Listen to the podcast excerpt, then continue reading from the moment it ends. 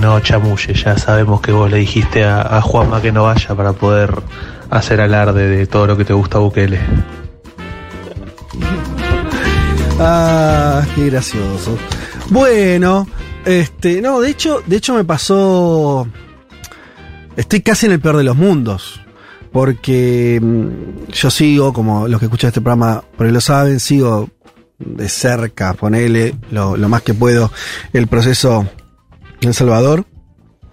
Eh, y al mismo tiempo, Juanma eh, arma su columna. Y yo, bueno, perfecto. eh, y, y entonces ahora yo voy a hacer una la columna de él, pero de algo que también yo sigo, así que voy a estar medio en una estación así como mm, barrenando la ola. Veremos cómo sale. Eh, bien, les decía, Bukele cumplió cuatro años al frente de El Salvador. Eh, en esos años pasaron varias cosas, básicamente tres, diría. La pandemia, nunca olvidemos la pandemia, que condiciona a todos en todos los lugares. Eh, Bukele asumió en el 2019. También lo otro que pasó es que Bukele asumió, si bien con una legitimidad muy importante, porque ganó las elecciones con más de la mitad de los votos, sin poder institucional. Bukele ganó la- las elecciones presidenciales el otro día tenía un Congreso más opositor que oficialista, eh, el Poder Judicial no tenía nada ahí, eh, no sé, la policía, sí, el Estado mismo, porque era alguien que nunca había estado en, en- eh, como conducción del país. Entonces tenemos un proceso de donde Bukele va desde esa situación hasta ahora donde eh, justamente no sus críticos una de las cosas que advierten es que Bukele eh, se acerca a la suma del poder público ¿eh? de alguna manera. O por lo menos tiene un control muy importante del Congreso porque la gente así lo votó. Eh, mucho mayor control de la justicia puede ser recambios importantes ahí de la Corte Suprema y demás.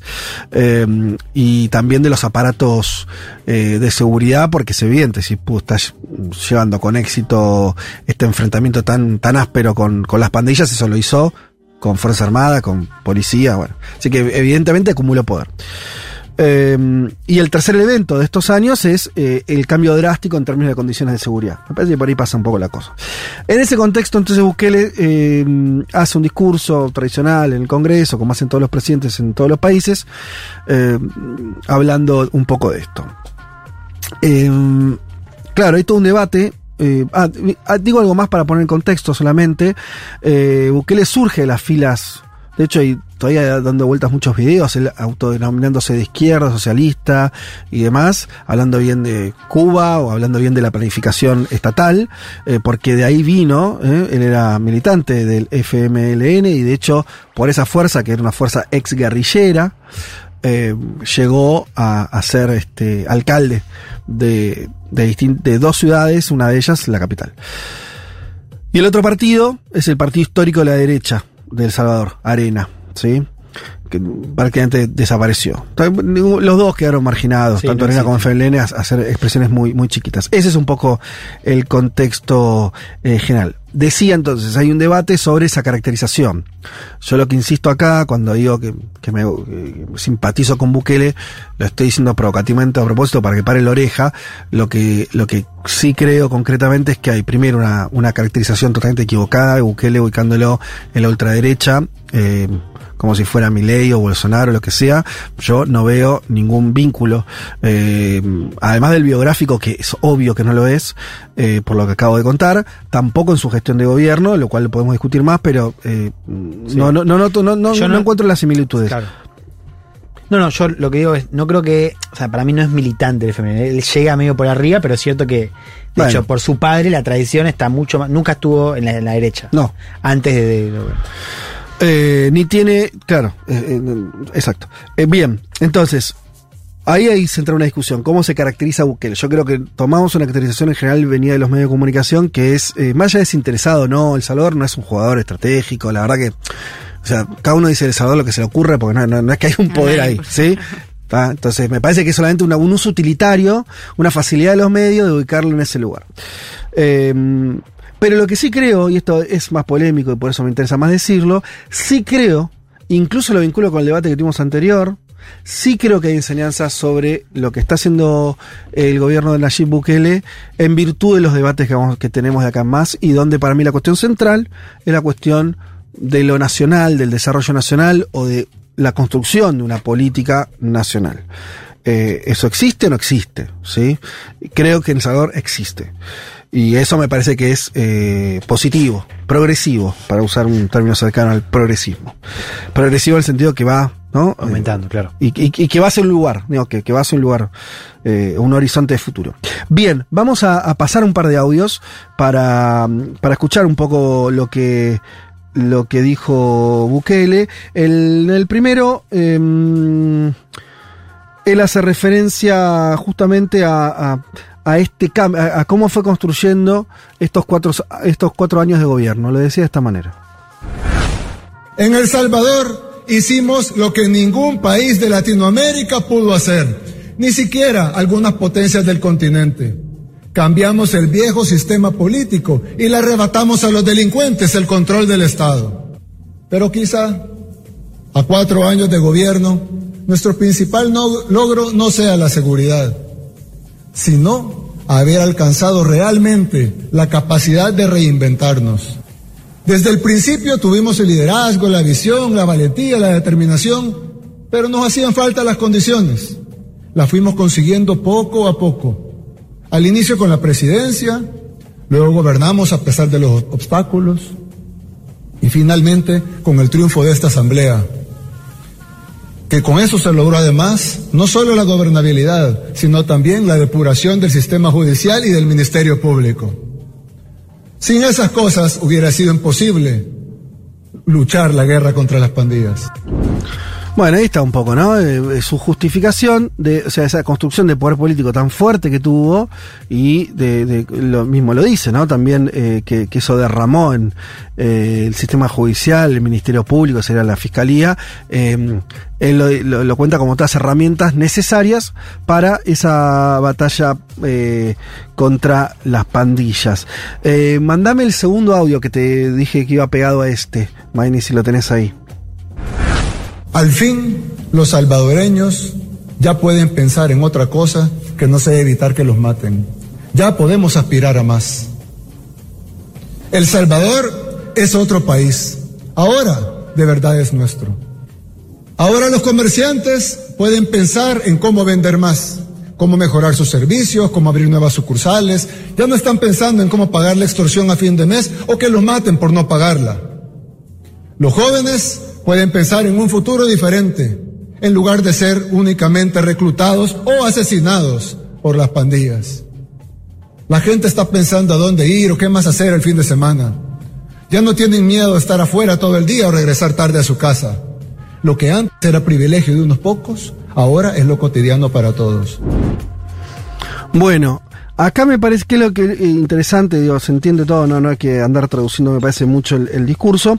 Lo que, lo que acá yo rescato, y, es algo que también se lo escuché, estaba buscando acá, la- ahora la nota no, no la encuentro, eh, de un analista que de hecho es eh, de- era del FMLN también, y, pero de una formación de izquierda y ha participado en la guerrilla, eh, donde el planteo es que lo que está lo que ocurrió en, lo que está ocurriendo en El Salvador es un estado recuperando sus eh, sus funciones básicas, ¿no? En principio está de dar eh, no, ni siquiera seguridad, por eso puse este, este pedacito que, eh, que agregué del discurso.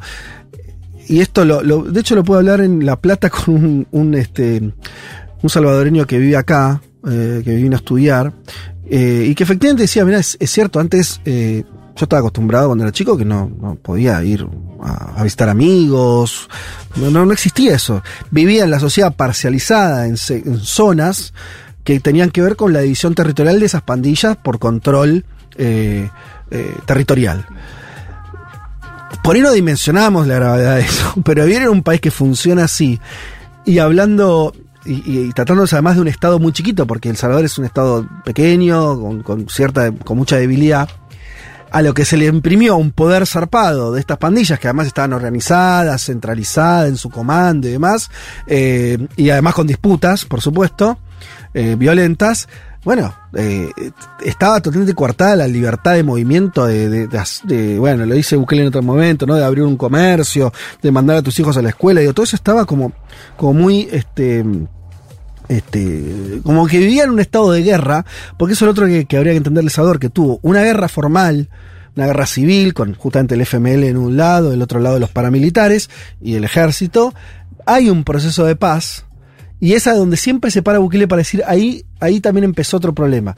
Ese proceso de paz que tuvieron, que fue positivo porque salieron de esa guerra civil, es el inicio del país de las pandillas, para decirlo de una manera, ¿no? Donde empieza, se reconvierte, no es que la paz, la gente entregó todas sus armas y todos se convirtieron en buenos vecinos, sino que las pandillas tienen su origen en esa situación militarizada del país, ¿no? Entonces medio que se privatiza la guerra, se, tran- se transforman estas pandillas en, actores de, mucho peso y que los suce- sucesivos gobiernos, ya sea de Arena o del FML, no logran controlar hasta la llegada de Bukele, que lo hace de la manera que todos lo vimos a través de ese video de esa cárcel, ¿no? O sea, que también es parte de las críticas a Bukele, tiene el 1% de la población del Salvador en Sí, cárceles. Con denuncias probadas de eh, personas inocentes, miles de personas inocentes que, digo, más allá del caso de hacinamiento, que es muy brutal y lo pueden ver en esos videos, las denuncias tienen que ver también con métodos de encarcelamiento a jóvenes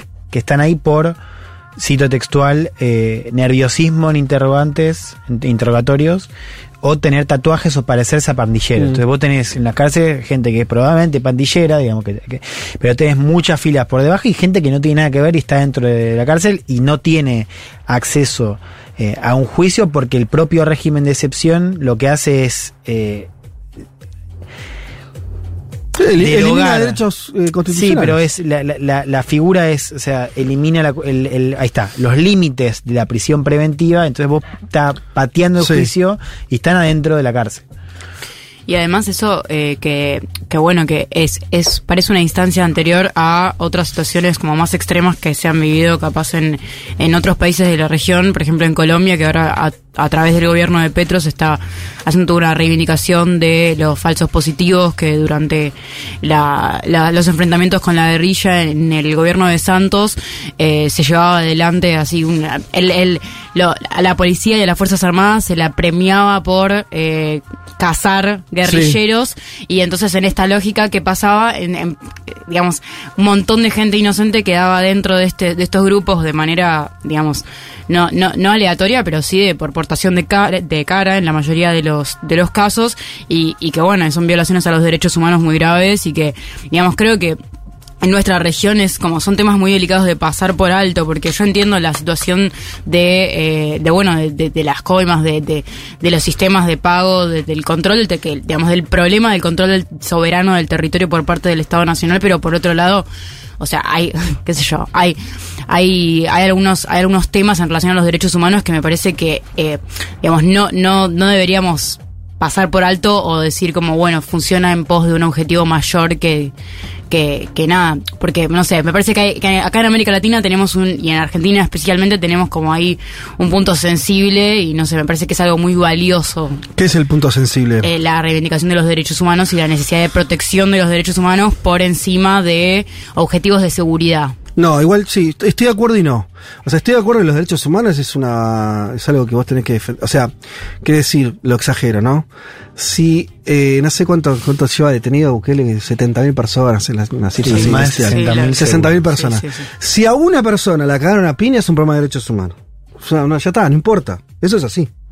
Ahora, sí me parece que, que hay que. mm, O sea, sí me parece que, que, mm, que, que el objetivo de vos no tener una pandilla controlando tu país es un objetivo totalmente prioritario.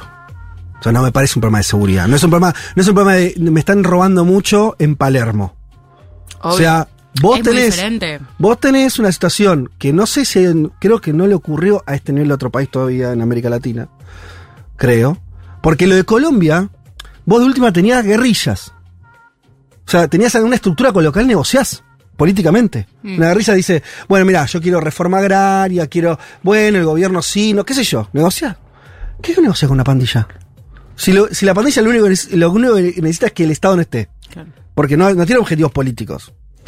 Entonces yo creo que eso o erradicás o no, o no, o- o no, no podés, no, no, no hay otra cosa. Vos ahí. lo que está diciendo es que en todo caso el cómo, siendo el cómo una violación no sistemática, pero sí masiva de derechos humanos, importa menos. Eso sería un poco el Es que argumento. yo no, yo digo, ¿por qué me lo pones en importa menos o más? Yo eh, puse un- que no importe menos. Lo que digo es que no se tocan, son cosas que son, eh, no, Bueno, no, pero- no, no veo, No, pero veo como una hace, cosa o cuestiona sea. la otra. Y pero porque en esta política, o sea, no podría suceder esta política de, de seguridad de Bukele Mm. si no fuera porque pasa por alto todas estas, eh, digamos, li- eh, libertades constitucionales y eh, derechos de la población y, digamos, a través del estado de excepción habilita, o Pero- sea, esa, ese pero es el pará, método, eh, no, comillas, claro. comillas, exitoso. Eh, Es que yo no, sé si hay un problema con la, con la cuestión de la excepción. El, el tema es si después eso, la implementación, viola derechos humanos concretos de alguien, lo cual es, es muy Y, o sea, probable. si, si vos- si vos encarcelás personas inocentes y esas personas no acceden a un juicio y están en una cárcel que no respeta, digamos, si los vos- derechos humanos, Sí. eh, Pero me parece bastante delicado, digamos, no, digamos, que, que la policía tenga, digamos, básicamente como luz verde para eh, encarcelar gente a cantidades, digamos, cantidades absurdas de gente en pos de un objetivo. Igual absurdas, perdón, yo no sé si absurda, yo no, no tengo idea. Un 1% cuál- de la población. No, sí, pero es absurdo. O sea, está- Una- 1% de la población esa situación está documentada. Pero son- pará, pará, pará, sí. pará, yo no estoy dando el número. Estoy diciendo, no sé si es absurda en el sentido de yo no, no tengo idea de cuántos eran los miembros de las pandillas. Porque por ahí era el, el 2% de la población, el 1,5%, no lo sé. O sea, o si, si vos me decís que eran mil tipos, si, y encarcelaste 60.000 por mil, tenés un problema de violación sistemática de los derechos humanos y, debe- tendrías que pensar que hiciste todo eso para otra cosa. Yo no sé, ¿eh? esto ya sí no lo tengo idea y no sé si hay datos para pensarlo. Pero si vos tenés una guerra contra, la, contra una organización que controlaba territorialmente un país, yo no sé si la cifra no está en los miles. No, no, a ver, pero de todos modos yo estoy de acuerdo con Viole. O sea, el argumento de el cómo también importa. O sea, yo no creo, como decís vos, que estén separadas, porque es parte de la misma estrategia. A ver, vos estás diciendo, el marco es, vos tenés una guerra contra las pandillas que básicamente controlan la vida, la vida pública del país. Sí. Entonces vos tenés una guerra y decidís cómo hacerlo. Bueno, ese cómo es la estrategia eh, de estado de excepción, porque eso es lo que tenés. O sea, hoy la estrategia de Bukele Sí. fue un estado de excepción con las cosas que un poco comentamos a, a grandes rasgos.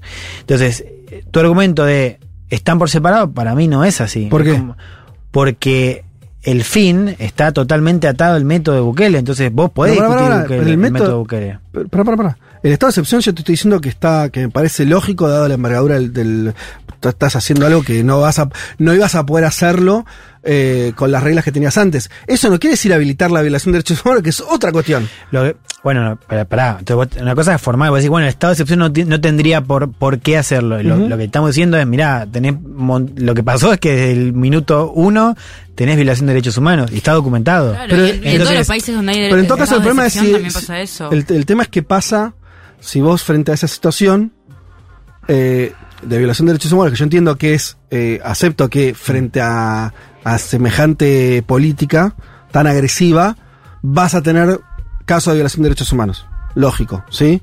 Lo Ah, entiendo, lo entiendo, que es parte del, del... Viene un poco con ese paquete. Después está, si vos frente a es, como Estado, frente a esa violación de los derechos humanos, vos decís, no me importa, te pueden importar, digo, y ahí Bukele no sé cómo sale parado de esa situación. No, Ahora, sí. no, no veo, no veo ningún vínculo necesario entre eso y la política que decidió el Estado. ¿Cuál política? ¿Cómo que no? A ver, te lo pongo en contraejemplo. Dictadura militar argentina. ¿sí? Había un discurso que Sí. era. eh, acá lo que hubo son algunos excesos, ¿no? Un discurso muy viejo de, lo- de los Sí, tiempos sí, sí. militares. Hago algunos excesos, pero la verdad que hoy somos una guerra que era justa, y no sé qué, qué sé yo. Había todo un discurso con. Sí. El problema de ese argumento, y por qué es falso ese argumento, es que la política de ellos, y que no lo podían decir, Hmm. era la desaparición de las personas para terminar con esos movimientos políticos. ¿sí? De, de- de eso se trató el genocidio argentino. Sí. O sea, yo acá lo que te estoy diciendo es, acá la política expresa del buquelismo es, hay que terminar con las pandillas. Sí. ¿sí? Las pandillas no son un vector político. ¿sí? Ahora, justamente, si eso es legítimo, por- porque otra cosa que discutamos, che, no, eso no es así. Claro, eso no es eso- legítimo. si eso es legítimo, Sí. por supuesto que el cómo importa. Pero el cómo importa es en, en- en- en este plano, en, che, eh, me, me recontra importa y si, si vos te estás cargando a personas inocentes, si esas personas inocentes eh, tienen un lugar donde reclamar, todo eso. Ahora, pero eso no, no, no tiene nada que ver con cuestionar la política en sí. No, no, creo que no lo entendí. mí o también sea, me está costando. Yo, o sea, yo entiendo lo que vos decís, que si vos tenés un objetivo eh, de máxima estructural que es terminar con las pandillas, eh, por eso yo no no entendía si vos estabas diciendo, bueno, eh, el cómo importa menos, porque al fin y al cabo el fin es tan importante que justifica los medios, que yo creo que es una posición legítima, no la comparto, pero creo que es legítima. Lo que no entiendo y lo que no comparto es pensar que está separada, pues nosotros estamos planteando, mirá, está totalmente atada a la situación de violación de derechos humanos porque está en la génesis de la política que se propone Ahora, como en la método. génesis de la política está encarcelar inocentes. ¿Por qué? ¿Cuál No, es el- no. pero explícame la lógica política de Sí, eso. ahí está. Bien. Para ¿Cuál mí, la lógica política el- de- de- de primero, esa situación? el, el- el- el estado de excepción es cuestionable por varios motivos. Primero porque, como su nombre lo indica, está atado a un estado de excepción que se va renovando. O sea, el, estado de excepción dura mucho menos tiempo del que se termina dando. O sea, un año es to- está totalmente alejado de lo que era, inclusive en la ley de El Salvador, Mm. el, el- el- el motivo por la, por, la- por la que se aplicaba la excepción, ¿no? Eh, Ahí ya tenés un tema, que es, es una excepción que se que está por un año. Entonces, ahí hay algo de los tiempos que no, que no cuadra, que inclusive no pero cuadra. ¿no cuadra con qué?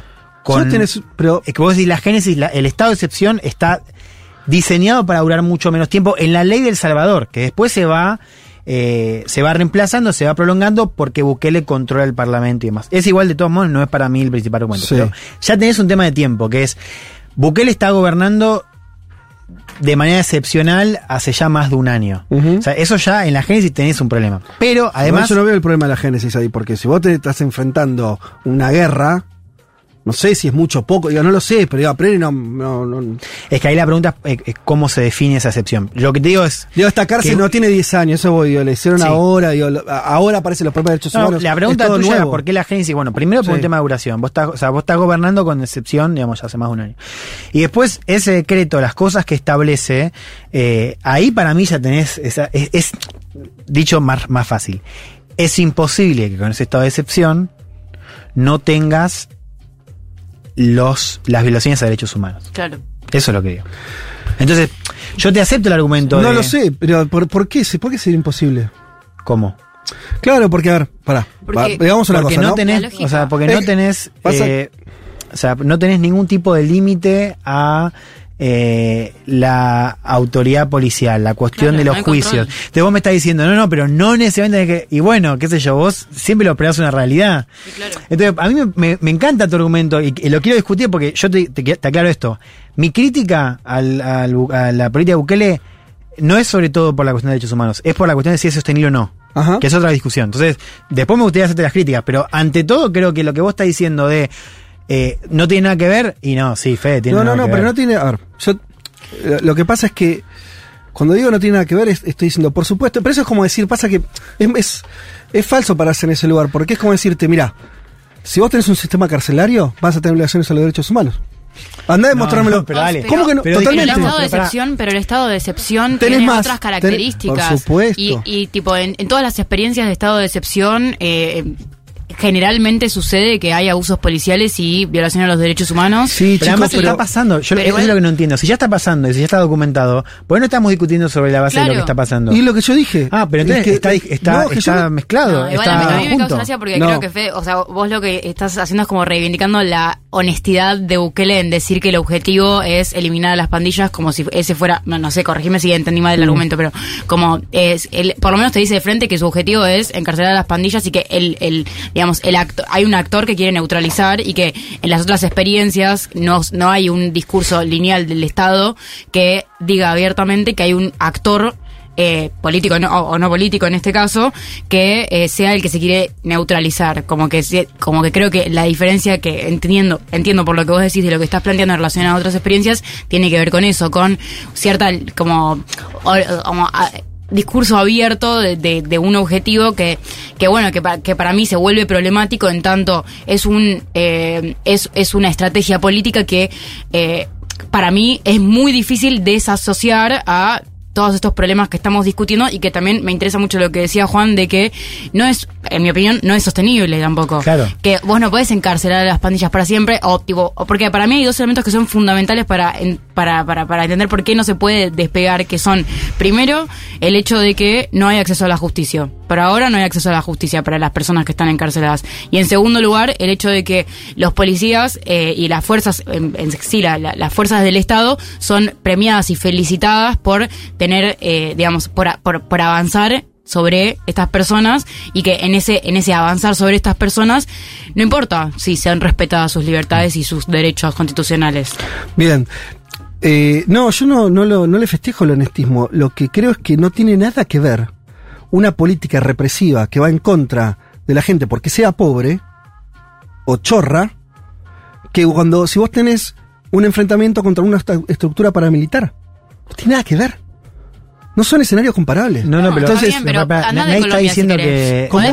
No, no hace falta que, que nos quedemos con la comparación Sí. con Colombia. Ahí, qué sé yo, el, el otro estado de excepción que acá tenemos muy seguido es el de Chile y que no tiene que ver con Claro. fuerzas paramilitares, digamos, con guerrilla. o- Justamente. y, tampoco- y que, ¿Y con qué tiene que ver el de y que, Chile? y que lo que yo digo que lo que lo que lo, digamos, la razón por la que traigo estos otros ejemplos es porque cuáles son los elementos comunes del estado de excepción, la violación a los derechos No, humanos. chicos, es que se están quedando con la norma. Entonces no están entendiendo que, eh, desde mi perspectiva, que acá está ocurriendo algo muy eh, particular y al mismo tiempo que, que, eh, en otros países funciona de otra manera, que es vos tenés un desafío a la soberanía, a que ese Estado fue, se convierte en un Estado fallido, donde la gente ni siquiera puede este, eh, interactuar en- entre un Ok. barrio y el otro. Es que polémico. yo estoy de acuerdo. Para, para- No, ¿cómo? para- para, yo estoy de acuerdo con eso que estás planeando. Efectivamente hay una amenaza terminal. Entonces, tu razonamiento es, más allá de, de si ha- hay o no comparación, una relación. Tu argumento sería, como vos tenés ese, ese, esa amenaza tal, entonces la política de Bukele para desarmar esa estructura eh, eh, es, es tan importante que en todo caso la violación de derechos humanos que sucede y está No. documentado está No, lo que estoy diciendo es. No, lo que estoy diciendo la política está fenómena. Es más, eh, yo tomo, obviamente, que una política así de agresiva es muy probable, y teniendo en cuenta que además la hacen, tipo, eh, eh, la guerra contra las pandillas la hace el ejército de El Salvador, la policía de El Salvador no lo hace Greenpeace, entonces, por supuesto que es de tener 80 millones de agujeros eso. Vas a tener problemas de derechos humanos. Lo que digo es, juzguemos la política de derechos humanos de Bukele en sí misma, que es decir, no le está dando posibilidad de, de- a que la gente se defienda, que es un problema de derechos humanos. Yo no lo estoy minimizando lo más mínimo, estoy diciendo una cosa es una cosa y otra Pero cosa no es lo otra hacen, cosa. no hay un correlato de, de que Bukele, eh, digamos, hable de las violaciones a los derechos humanos. Ahí de vuelta, corríjanme si estoy equivocada, pero no hay una respuesta a esas denuncias. No, de hecho lo que veo, por ahí, exacto, el gobierno Ese lo es que... es- Es digamos, que y- yo lo que veo, está bien, lo que que- veo como argumento del Salvador es eh, justamente la idea del, del- de que, bueno, una que, que inclusive dicen es, che, nos estuvieron masacrando durante 20 años, eh, los derechos de, humanos de los guerrilleros me importan poco y nada. Eso es lo que yo escucho del Salvador. Y sabes lo peor, a mí me parece una ¿Cómo, posición... cómo? la posición del fin justifica los medios, vos la ves hoy en, en el, en el concierto nacional. Hay mucha gente que, que apoya a Bukele y te dice, lo apoyo en primer lugar por esto que, que escuchaste vos el otro día, porque antes no podíamos circular por la calle y ahora podemos, y cuando le preguntás por derechos humanos te dicen, todo muy lindo, pero los, los derechos humanos de los guerrilleros que nos estuvieron masacrando por 20 años importan poco. Yo, ¿Qué eh, guerrilleros en El Salvador? los pandilleros.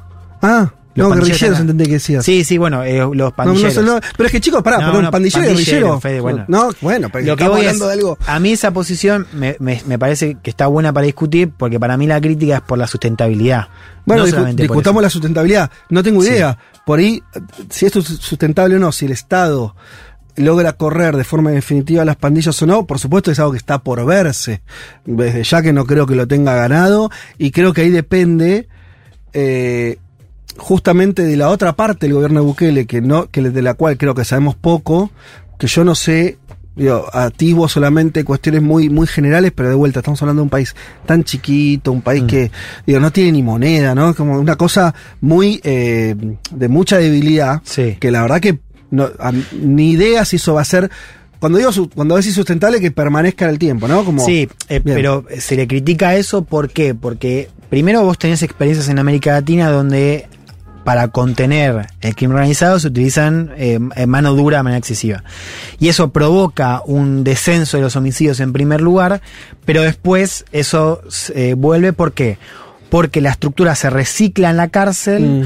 porque le, le da un peso muy grande a las fuerzas de seguridad, que son las que controlan ese estado de excepción, y porque las fuerzas de seguridad no tienen la, la o sea, no hay una estructura inclusive a, nivel numérico, para paliar el estado de excepción en las calles y contener ese reciclaje en las cárceles. Esa es la respuesta que te dan de grupos que estudian crimen organizado. Te dicen, mira, Bukele hizo algo increíble porque nosotros no tenemos ningún caso donde se haya bajado tan rápido, en tan poco tiempo, pero se cuestiona la cuestión de la sustentabilidad. Esa es una crítica. Hay otra crítica dosada, que tiene que ver con la cuestión de. Igual, es, eh, perdón, ¿no? Pero es una sí. crítica que es. no O sea, es, una, es, algo, es un problema potencial que puede ocurrir en el futuro. Lo que Como pasa cualquier es que, cambio que es vos que hagas, realidad- ¿no? seguro, hay algo de futurología ahí, pero eh, lo que pasa ahí es que vos estás juzgando la política de excepción. Por eso yo insisto con lo del comienzo, vos no podés separar el método del fin. Por más de que quizás estábamos discutiendo Pero- cosas distintas, ¿eh? yo lo que digo es, la, la política de excepción tiene un límite. Por supuesto no Claro. sabemos, quizás se sostiene. Obvio. Es que también la pregunta por el costo es muy importante, no solamente por la cuestión de los derechos humanos, que para mí es central, sino por la cuestión de lo que esa excepción va generando. Entre otras cosas, lo que está pasando ahora es vos tenés una libertad mucho mayor para moverte que antes ni existía, que yo creo que eso explica en buena medida, porque tampoco, digo, yo creo que hay algo que vos estás planteando que no lo dijiste ahora, pero creo que lo, lo- lo pensás que es, che, si alguien, si el 80% lo está apoyando y algo viene está haciendo. Yo, por supuesto, a mí también me interesa entender la adhesión. Lo que digo es que, ¿cómo? No, que te interpela, no. No, tal cual. Lo que digo es, eso está, si bien hay una libertad de circulación que antes no había, también está pasando que sobre una población específica, sobre todo jóvenes varones pobres que tienen o que tuvieron algún tipo de vínculo con las pandillas, no pueden salir a la calle. Entonces, eso también está adosado a la política y no entra en las cifras, porque eso también tenés que documentarlo. Yo tengo una tercera crítica, que es la que vos decís que está menos discutida, y es la que más me interesa, es, vos lo planteás de una lógica estatal, me interesa mucho ese punto, es, vos tenés una amenaza terminal al Estado en el sentido que el Estado tiene funciones que, se, que las está ocupando la- la- las pandillas en términos de cobrar impuestos, en términos de circulación, bueno, y de seguridad. La crítica que se le está haciendo también a esa política es que vos no estás llenando las funciones que estás recuperando, porque ¿qué está pasando en El Salvador? El Estado está recuperando el monopolio legítimo de la violencia, que antes no lo tenía. Entonces vos me decís, es muy importante que lo recupere, sí. Ahora, eso no se está llenando con políticas de otro tipo. Digamos, qué sé yo, desarrollo, economía. Vos a eso me puedes plantear, ¿y qué querés? Están en el lado de Estados Unidos, no tienen moneda, ¿qué vas a hacer? Y bueno, todo bien, pero si vos estás planteando que eso en algún momento tiene que migrar hacia eh, un Estado que se ocupe de las condiciones económicas, eh, que se ocupe de la cuestión social, y es importante. Pero además, y acá se hace circular, es importante por la política de seguridad, porque ¿qué es lo que sostenía a, la- a las pandillas? Que eran, era- se metían porque no tenían nada, no tenían para comer. Entonces, yo lo que te digo es, ojo, porque Bukele no está resolviendo ese problema tampoco. Entonces, no es sostenible no solamente porque esa política no es sostenible en las cárceles, sino porque además el Estado y Bukele, a nivel de política económica, si bien tiene algunas cositas, subir el salario mínimo y demás, no está haciendo nada para que cuando el Estado, además de recuperar su, su mono- monopolio de la violencia, pueda generar condiciones de vida para evitar que esas pandillas vuelvan a surgir, bueno, eso no está. Y otra cosa más, vos me dirás, Igual para, dijiste, Sí. o sea, igual no, no, no eh, falta una columna sola. ya, nos fuimos a la mierda. Lo, que es, Sí. no es solamente el tema de Human Rights Watch, es más, también está la cuestión económica, eso digo.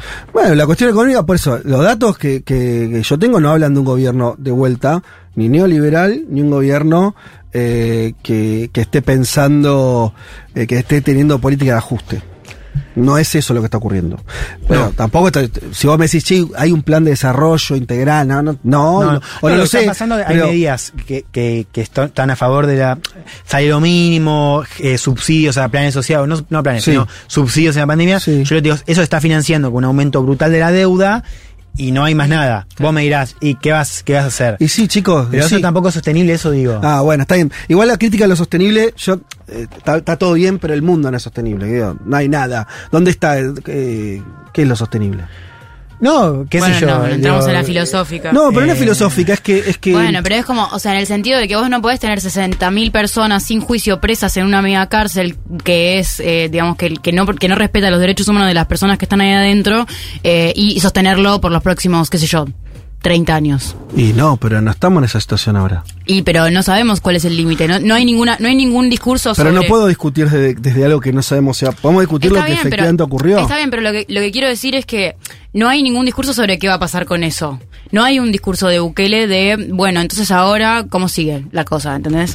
Bueno, Entonces, No- si, si no hay si no hay una pregunta, digamos, si no hay un, un, un- un proyecto, si no hay un plan sobre qué se va a hacer con eso, y, y entonces, o sea, es inercia y qué Claro, más. A mí me ¿Qué sorprende, queda? a mí lo que me sorprende es, es un poco lo discutimos eh, con el ejemplo anterior de las políticas de identidad. Yo creo que a veces falta, eh, no sé, yo sigo eh, América Latina hace 15, 20 años. Son escasos los momentos donde decís, che, mira, acá ganaron una. Gel todo es retroceso. Vos ves Centroamérica, es una región de retroceso, tuvieron, le hicieron una guerra civil durante 20 años, después tuvieron unos gobiernos que eran un desastre, decir, mira, este logró algo que cualquiera te decía que era imposible. Mm. Yo en principio, obviamente, siempre todo lo puede criticar, decir, che, pero esto va a ser sustentable, che, pero esto no- seguro. Ahora, me parece tan inédito el logro, con las fuerzas que tenía El Salvador, porque no es que vinieron los marines a poner orden, lo hicieron Sí, los chaboncitos. Entonces, me parece tan excepcional el logro que yo no me, no me pongo en la situación de contarle las costillas del minuto cero. Sino, a ver, mirá, lograron esto. Lo logran desde un, lu- de un discurso que no es fascista. Escuchen a Bukele, no tiene discurso fascista. Eh, donde como apuntaba Juan, que no entró ahora, pero hay una serie de medidas también que dan cuenta de un Estado con las enormes limitaciones, inventa lo del Bitcoin, que vaya ahí como sea, incluso se banca cierta autonomía respecto de la política exterior con Estados Unidos, que lo, que empieza a friccionar. Yo digo, está bien, me parece un ensayo de algo que no va por el peor de los Ah, planetas. ¿Te hacer una pregunta con eso? Sí. Y nos tenemos que ir, ¿eh? Sí, si no pero, viene- a ver, por supuesto cuando uno compara, eh, tiene que entender que la realidad de Salvador es muy distinta a la realidad, vos lo decías mismo, Colombia, inclusive países consumidos por la violencia, porque no tenías el mismo nivel de poder de las maras. Ahora, ¿por qué para mí es importante discutir esto? Porque yo le temo, ah, digo, para mí está buenísimo, discutamos eh, todo esto, por ¿A qué le tiene temes? 80%. Hablemos de eso. Yo le temo a que la izquierda piense sus políticas de seguridad y su manera de enfrentar al crimen organizado diciendo, ah, pará, si este tipo, que no es de derecha y más o menos se las ingenió e hizo las cosas bien, está haciendo algo bien, ¿por qué no vamos a imitarlo? A eso le tengo miedo. Entonces lo que te pregunto es, Pero imitarlo cómo? ¿En qué país tenés esa situación? en Honduras. Que igual Honduras está haciendo también lo, eh, lo mismo, pero con otra, con otra realidad. Ahora, yo escucho a Bernie, por ejemplo, el ministro de Seguridad de Provincia de Buenos Aires, Sí. un hombre de peronismo. Sí. Digo, a priori no un enemigo, uno, o sea, no un tipo Sí. neoliberal. Sí. Decir, lo que pasa en El Salvador es música para mis oídos, entonces Sí. yo no, te pregunto, ¿no te parece que es un riesgo que la, que la formulación de política de izquierda vean a Bukele como un modelo? No, me parece que tenemos que decidir. Si hablamos de El Salvador y Bukele, entender lo que pasa efectivamente allá, yo creo esto. Si hablamos de los usos de Bukele, entre comillas, que es lo que, que puede ir de Bernie a quien Mongo sea, digo, es otra película. Ahí sí yo te digo, mirá, por supuesto, hay un empaquetado que se vende Bukele para un lado para el otro, pero donde se, expresa- Sí. se simplifica, no se está explicando lo que está pasando en, en- en ese país y se hace para consumo interno y ya eso es, ya eso es otra historieta. hablar, yo no, no No estoy yo. corriendo por los usos de Bukele. Yo lo que digo es, eh, los usos de Bukele están muy ligados a la concepción de éxito que se tiene sobre Bukele en El Salvador. Lo que yo sin duda lo que creo que hay que sí. aprender del, bu- del buquerismo o de lo que está haciendo El Salvador es un éxito en términos de soberanía nacional. En otros países, por ahí no pasa a través de la, de la pandilla, de la, no, no, no, no- no tiene ese problema, tienen otro. Tienen eh, colonizado los estados las corporaciones. O, o tiene colonizado el Estado, no sé, digo, un- un- alguna... eh, en Argentina tenemos, el, no, hay, no hay sistema judicial, chicos. No, no, no hay, no, hay, no, hay, no hay derecho, no hay garantías. Ni los políticos tienen garantías. Yo ahí veo está colonizado. ¿Qué hay que hacer con eso? Y habría que hacerlo de vuelta. Sí, aplicaría buquelismo en el sentido de decir, che, acá esto hay que, hay que hacerlo mierda. Porque esto, eh, hacerlo mierda en el sentido de renovarlo profundamente, cambiar la lógica, no se puede seguir eh, funcionando de esta manera. ¿Se entiende lo que estoy diciendo? No es. Se entiende, no tenés que aplicar pero- O sea, no políticas. estoy de acuerdo, pero. Bueno, Es que yo estoy de acuerdo pero- con el diagnóstico. Lo que digo, busquemos otros ejemplos. Vos me dirás, ¿y qué ejemplos? Y bueno, buscamos lo- busquemos los. Pero busquemos eh, alguno que gane. Dame, claro. dame uno que funcione. Yo lo que el, O sea- el- el- lo de Bukele que tiene es que a- en esta coyuntura, en este momento, todavía no sabemos bien que hay un costo de derechos humanos y el gobierno que tiene que ser juzgado en esos términos. Te lo digo más fácil. A Bukele, en términos sociales, ¿cuánto le va a durar esto? Porque la gente también. Va a ¿sabes durar décadas, No, el discurso. Mí, no, si la gente se acostumbra fácil a las cosas. Eh, Yo creo que en Salvador a, du- a Bukele le va a durar. Por supuesto, es futurología. A mí me preocupa la cuestión. O sea, yo entiendo que decís, a vos te interesa la cuestión de soberanía nacional. Lo que pasa es, para mí es muy importante discutir el todo porque no es solamente un ejercicio de soberanía, de soberanía nacional. Es eso sumado a un montón de otras cosas que a mí me parecen, por lo menos, poco deseables. Además de poco aplicables, digo, pues está lo otro, ¿no? La cuestión de la practicidad. Entiendo, me parece que también es muy Pero qué importante cosa es la practicidad. eh, de si es aplicable. En otro lado, Vos o- entendés que yo estoy proponiendo que en ningún lado se ponga el 1% de la población en la cárcel. Pero porque no estoy viendo países que tengan, vos me decís ahora, este, Honduras puede ser, digo, país similar en muchos aspectos. Pero en pa- país, cualquier país sudamericano. No, no sería Sí. aplicable lo que estamos hablando, pues no tiene ese No, problema. no, pero, pero sí hay algo, quizás no exactamente la misma política, eh, pero hay algo de, de- del modelo Bukele, ya sea en la cuestión de seguridad como en la cuestión de soberanía nacional y de, vos lo decías, el tema, el tema del Poder Judicial, que claramente ahí estás pensando en un ejemplo. Pues hablás de uso, no está tan descolgado de eso. Claro, cuando no es que pongo vos estás sugiriendo cuando- hagamos un estado de excepción, eso digo. No, pero por ahí con, en el caso argentino, con la justicia, en algún momento, si vos querés pasar de vuelta a tener una justicia mínimamente equilibrada, yo no sé si lo hace que esperando. O, con ca- modificaciones chiquititas como si tuvieras un problemita. Me parece que no. Pero no es que quiere decir entonces vas a poner presos sin garantías a todos los jueces de la nación. Estoy diciendo aplicar medidas drásticas. Porque tenés problemas que no lo vas a solucionar de forma progresiva. ¿sí? No lo vas a solucionar con, con reformismo. Eh, pero evidentemente está pasando eso. No, no es que es una idea muy Ok, loca. yo te resumo mi, mi problema con, con Sí. ese argumento así. O sea, es como decir, bueno, eh, comamos un plato de fideos con boloñesa porque me gusta la salsa de tomate. Y yo te digo, bueno, eh, estoy de acuerdo con la salsa de tomate, pero después están los fideos y la carne que no, no me gusta. bueno, con, ¿Entendés? O sea, con en, esa. en- en el ejercicio de soberanía nacional yo estoy de acuerdo. Hasta vos Ah, decís, bueno. che, hagamos algo- Pero ¿y con, con qué viene? Pues si lo que viene es, en términos estructurales, mucho peor. Prefiero No, yo la tomar. soy eh, vegetariana. prefiero la salsa de tomate y ponerla en otra cosa. Ok, igual es, es raro pensar que estaban peor. O sea, yo me cuesta mucho entender que la posición de ustedes sea que El Salvador está mejor. No, no, no. Yo creo que hay. Pero entonces, pará, ¿qué- ¿cuándo estaba mejor? Pero pará, o sea, no, No, nada- yo creo que es demasiado. cuando los pongo dicotómicas, yo no le pronto- gusta, ¿eh? es demasiado no. pronto para saberlo, para mí. En el Y no sentido de que hay que ver. Hay mucha gente que se dejó de morir, ¿eh? Está bien. Es muy un- grave eso, ¿eh? Pero O es sea, yo- pero para mí, a mí me parece súper interesante el ejercicio de soberanía nacional. Me parece de las cosas más interesantes que hay. Ahora, que es que el, que el, que el comentario sea la crítica a estos temas que Juan y yo estamos retomando, me parece totalmente necesario. O sea, pero paralelamente, no para, tipo, me parece que tenemos que hablar de las dos cosas, no para dejar de hablar de lo correcto. que está, Es que está yo la mesa lo dije al principio, ¿eh? Por eso. Pero, pero eso es lo que, o sea, no, no, no es que es lo único que nos importa, pero es que no se puede dejar de hablar de lo otro también, eso es lo que estamos diciendo. Es, ese es el ejercicio que propone Juan con los fideos con boloñesa. Fideos como- con boloñesa. A vamos favor. así. A favor de los fideos con boloñesa y un poquito de queso rallado y un poquito de oliva arriba para terminar de generar un plato perfecto. Estoy saliendo a comprar pochoclos para, para seguir la, la discusión esta de Bukele entre Juan y, y Fede. Cuando Fede se fuera así, me, me encanta, me fascina. Como dice mi hermano, hoy corta la cabeza de mil familias patricias para hacer la Argentina grande. Bueno, Bukele un poco se lo toma a pecho eso. Un mundo de sensaciones.